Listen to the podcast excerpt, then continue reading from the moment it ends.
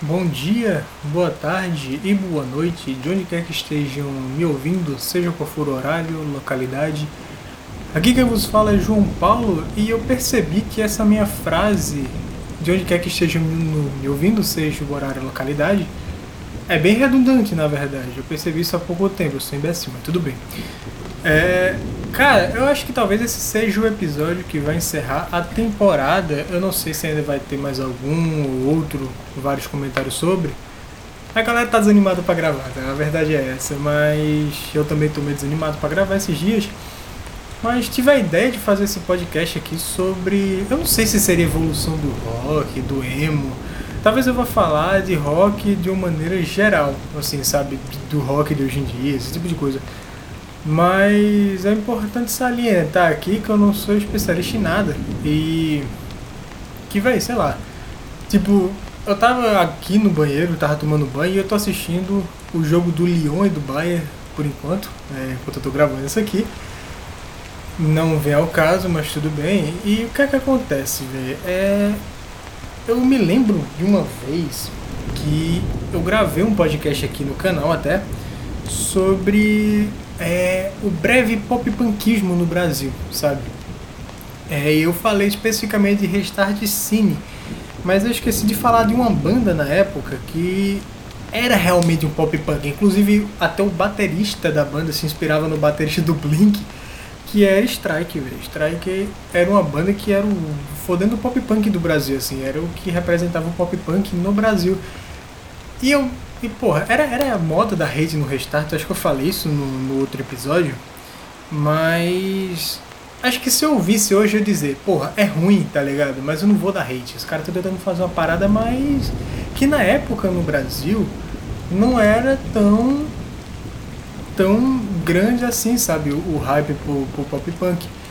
Até mesmo porque a época emo, ela já ela tava assim lá no seu finalzinho, sabe? 2010, 2011 acabou ali mais ou menos a época emo. Ainda tem os caras que, que vivem presos no passado, mas porra, 2006 a 2011 foi época de emo no Brasil, foi onde essas bandas geralmente explodem, né? Teve o NX0 mais ou menos nessa época também, o Fresno.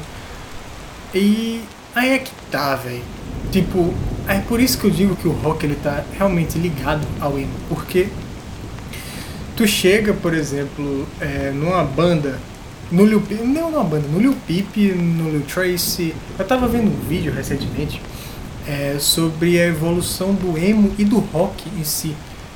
E que o rock hoje em dia tem 808, né? Que é o baixo de sintetizador que eles usam na, na produção das músicas.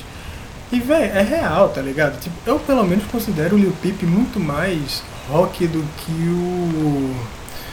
do que o Imagine Dragons. Porra. Mas tipo assim, Imagine Dragons é pop puro, velho. É pop puro, tá ligado?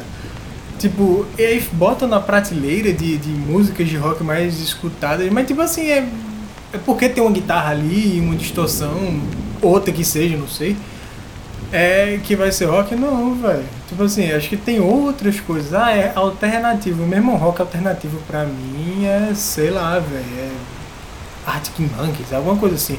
Eu não gosto muito de alternativo também.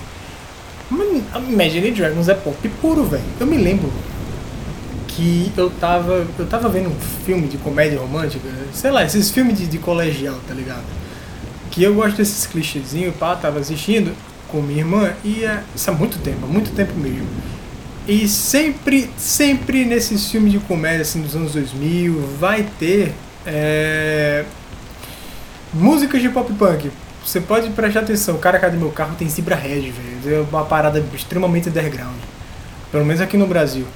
Eu não sei lá fora, mas também não é muito famosa a banda não. E aí, os caras chegaram e eu vi uma música chamada Good Day, de uma banda The Click Five.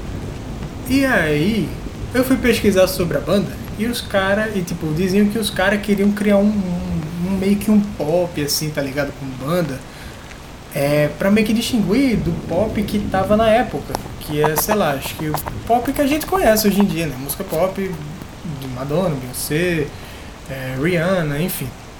E os caras queriam fazer um, uma banda de pop, só que os caras acabaram fazendo uma banda de pop punk, tá ligado?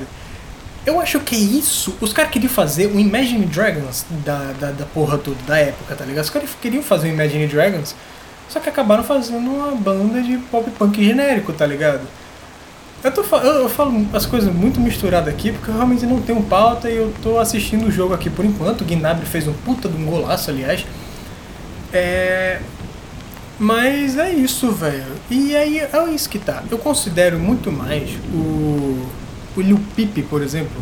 O Lil Peep, o Lil Tracy, é o Wake of Phase, muito mais rock em si do que Imagine Dragons. E é um rock alternativo, vamos dizer assim, tá ligado? Porque são padrões de, de, de batida que fogem do, da regra, são padrões de instrumento que fogem da coisa. E olha só, gol do Bayern de novo, meu Deus do céu. Ah, o que tudo está encaminhando o Bayern PSG na final. Gol do Gnabry de novo, cara.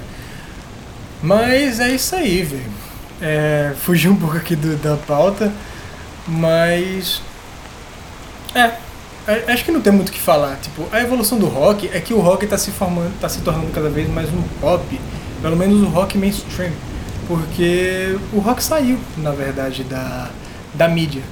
E o que acontece é que as pessoas elas acreditam o rock a, a outras coisas que parecem rock que não é rock. Então, é isso aí, velho.